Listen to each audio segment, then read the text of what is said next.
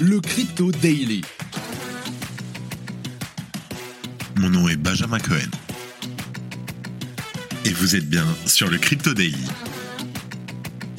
Le podcast qui traite de l'actualité crypto, NFT et métaverse.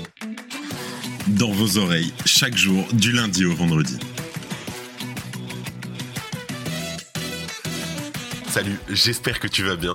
On se retrouve tout de suite pour un nouvel épisode du Crypto Daily. On va parler de crypto.com qui a suivi Binance en France et qui décide d'investir 145 millions d'euros en France. Ensuite, épisode légèrement pédagogique, on va essayer d'expliquer qu'est-ce que le Web3.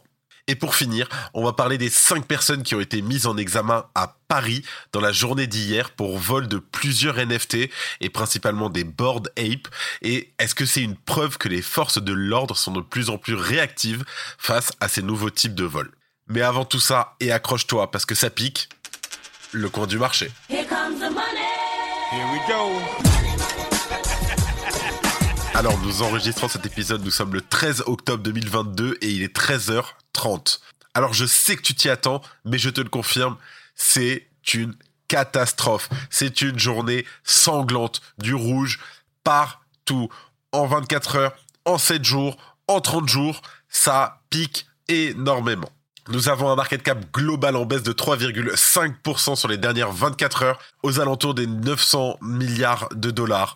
Nous avons un Bitcoin en baisse de 2,5% aux alentours des 18 700 dollars. Ça pique. Un Ether, attends, c'est pas fini, en baisse de presque 5% qui s'échange aux alentours des 1250 dollars un BNB entre les deux à 3,5% à 262 dollars. Le XRP qui commence à prendre cher avec moins 8% qui s'échange à 0,45 dollars. Le Cardano, moins 9%, 0,36 dollars.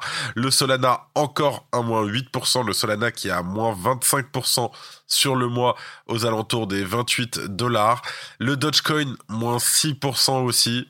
Mais que dire de la VAX qui est le plus grand perdant qui a près de moins 30% sur 30 jours? Ok, tout de suite, on passe aux news.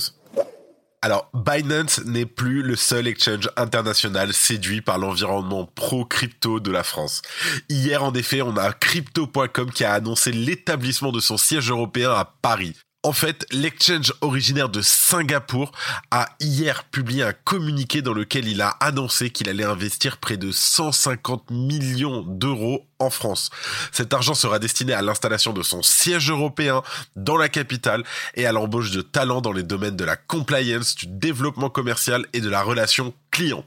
C'est sans oublier l'annonce le mois dernier de l'AMF qui a attribué à la plateforme crypto.com le PSAN, nous avons le COO de l'exchange, Eric Andiani, qui a déclaré que la société était impatiente de, je cite, continuer à s'engager avec les parties prenantes de tous les secteurs pour aider et faciliter la nouvelle économie numérique en France à offrir aux clients une expérience crypto de premier ordre. Pour info, plus de 50 millions de personnes utilisent les différents produits de crypto.com, dont notamment la fameuse carte de débit Visa et le token de la plateforme Chronos. À l'instar de l'éternel rival FTX, Crypto.com a misé gros sur le marketing sportif.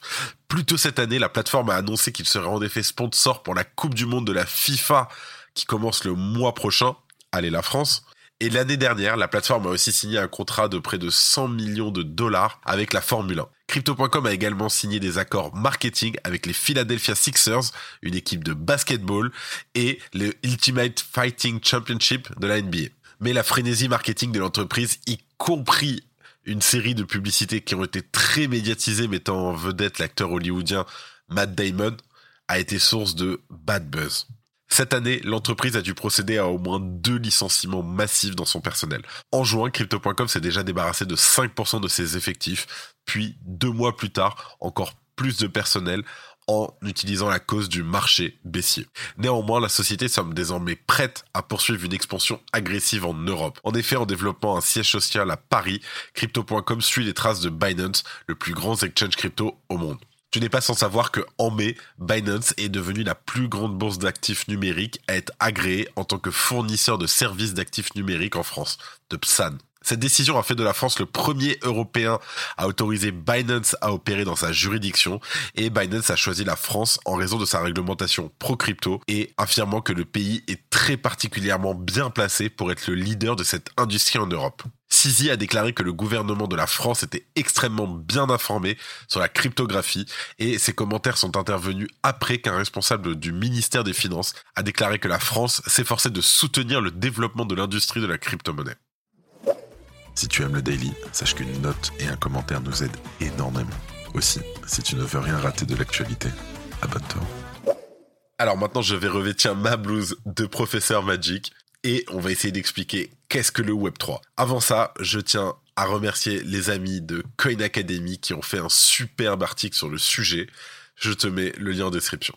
Alors, l'histoire du web a débuté dans les années 1990, bien après l'avènement d'Internet. Bien que souvent confondu avec le terme Internet, le web renvoie en fait au terme World Wide Web, qui n'est autre qu'un système hypertexte permettant de naviguer d'une page à l'autre sur le web. La nature du web a radicalement changé depuis ces années-là. D'abord présenté uniquement comme un support de lecture avec le web 1, le web 2 a ensuite servi de support d'écriture grâce à l'avènement des réseaux sociaux. Depuis maintenant quelques années, un nouveau web émerge, exploité et construit par ses utilisateurs et au sein duquel il est désormais possible de détenir de la valeur. C'est ce qu'on appelle le web 3. Le Web 1 correspond à l'Internet des années 90 et du début des années 2000, également appelé l'Internet LU, LU, comme si tu l'avais lu. À l'époque, le web permettait uniquement aux internautes de lire et de télécharger des informations. Ce n'était autre qu'une version informatisée de médias déjà existants, comme des journaux ou des bulletins d'information. Ensuite, nous avons eu ce qu'on appelait le web 2, lire et écrire sur le web. Né dans les années 2004-2005, le web 2 est nommé l'Internet de l'écriture. Le terme Internet de l'écriture renvoie à la possibilité pour les utilisateurs de non seulement lire des informations, mais aussi d'y réagir par l'intermédiaire notamment des réseaux sociaux le Web 2 a complètement changé notre façon de vivre et de communiquer.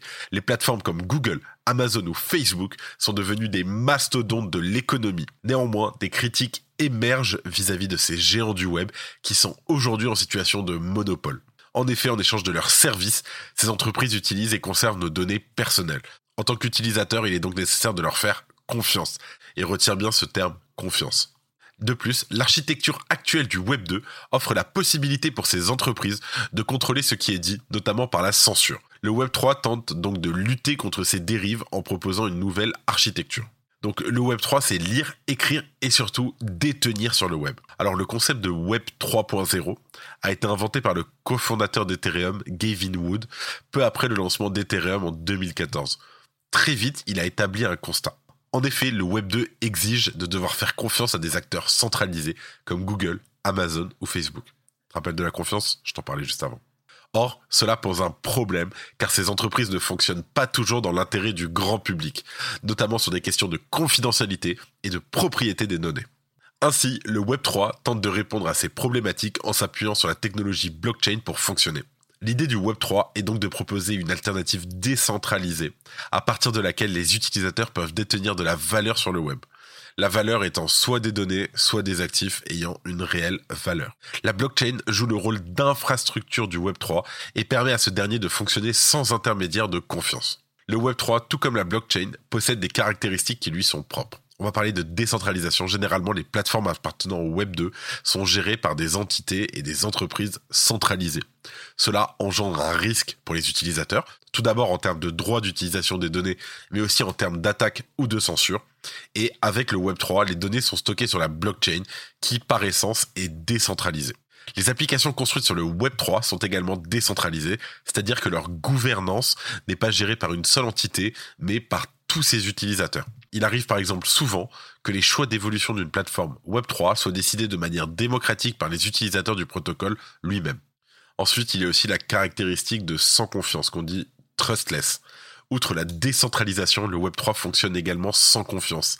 C'est-à-dire que le réseau permet aux utilisateurs d'interagir directement avec les protocoles sans avoir besoin de passer par un intermédiaire de confiance. Et le Web3 est également sans permission ce qu'on dit permissionless. Autrement dit, n'importe qui peut utiliser les applications construites sur le Web 3, plus besoin de KYC ou de vérification d'identité avant d'utiliser une application ou un protocole.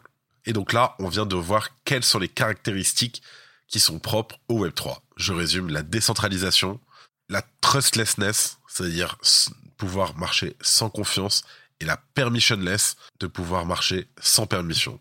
Et bien entendu, le crypto-friendly. Grâce aux caractéristiques de la blockchain, qui elle est décentralisée, non censurable et ouverte à tous, le Web3 a permis de créer de nouvelles applications qui n'existaient pas avant, dont les NFT, les jetons non fongibles, qui permettent pour la première fois sur le web d'attribuer un caractère unique à une image ou un actif. Avant l'émergence des NFT, une image n'avait aucune valeur sur le web, puisqu'elle pouvait être copiée-collée à l'infini. On a la DeFi, la finance décentralisée, qui s'appuie sur la blockchain afin de proposer des services financiers décentralisés, c'est-à-dire sans intermédiaire de confiance. Par exemple, il est possible d'emprunter de l'argent sur des protocoles slash plateformes DeFi en déposant un collatéral, et tout cela sans l'accord ou la supervision d'une banque. Les crypto-monnaies, elles servent à s'échanger de la valeur sur le web.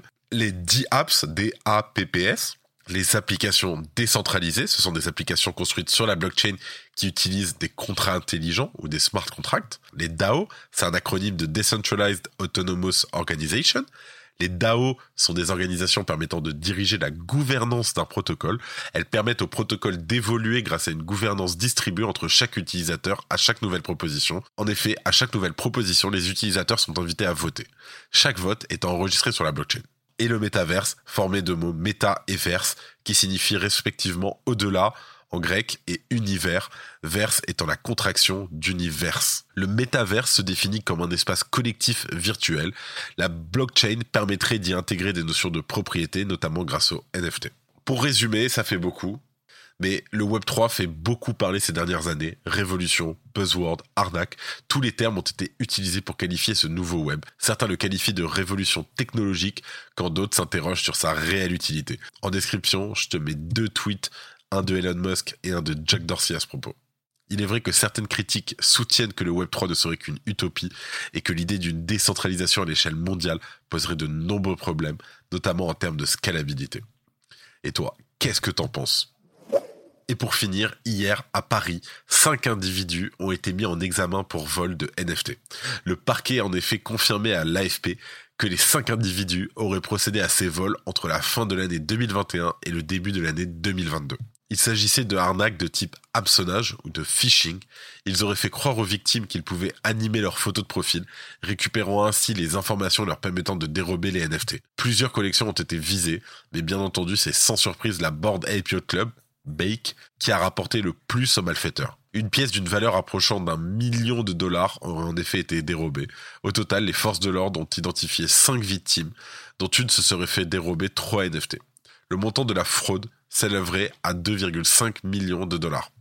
Les suspects seraient nés entre 98 et 2003 et résideraient respectivement à Paris, Caen et Tours. L'un des parents a également été mis en garde à vue puis relâché sans poursuite selon le parquet. Ils avaient toute une organisation, deux d'entre eux se seraient occupés du faux site internet et du marketing et trois autres auraient fait la promotion de ces faux services proposés. Il faut savoir une chose, c'est que le responsable de cette procédure, c'est l'utilisateur de Twitter, le très connu et le chevalier blanc de la crypto, Zach XBT, qui a enquêté de son côté et qui a ensuite signalé l'affaire aux forces de l'ordre qui n'avaient plus qu'à vérifier ces informations afin de procéder à la mise en examen des personnes accusées. Je te mets le lien de son enquête en description, ça vaut le détour l'école 42, une école d'informatique à Paris, dont fait a priori partie un des suspects, a réagi à la nouvelle en expliquant avoir transmis le signalement à ses équipes. L'enquête avait été ouverte par le parquet le 23 août dernier. Comme nous te l'expliquions il y a quelques semaines, les forces de police commencent à avoir des formations spécifiques pour ce type de délit. Le secteur des NFT en particulier est relativement récent. L'éducation au sujet est donc cruciale pour poursuivre les malfaiteurs. En tout cas, je suis très content qu'il soit fait attraper. Et encore une fois, merci à Zach XBT il fait un taf incroyable. Encore une fois, merci à Zach XBT. Après la soudaine annonce de l'arrêt du développement de sa collection NFT, CNN s'est vu accusé de rug pull en début de semaine. Les équipes du projet, lancées par la célèbre chaîne d'information, se sont en effet montrées quelque peu avares en communication. Le 7 octobre dernier, la BNB Chain a subi un hack d'envergure. Le hacker a exploité une brèche dans le code du BSC Token Hub pour obtenir près de 2 millions de tokens BNB. Pour supprimer cette faille, un hard fork de la blockchain a été exécuté et spoiler, le bridge marche de nouveau et les fonds ont été restitués. Comme d'habitude, merci de ton écoute et à demain. C'était Benjamin pour le Crypto Daily. Merci et à très vite.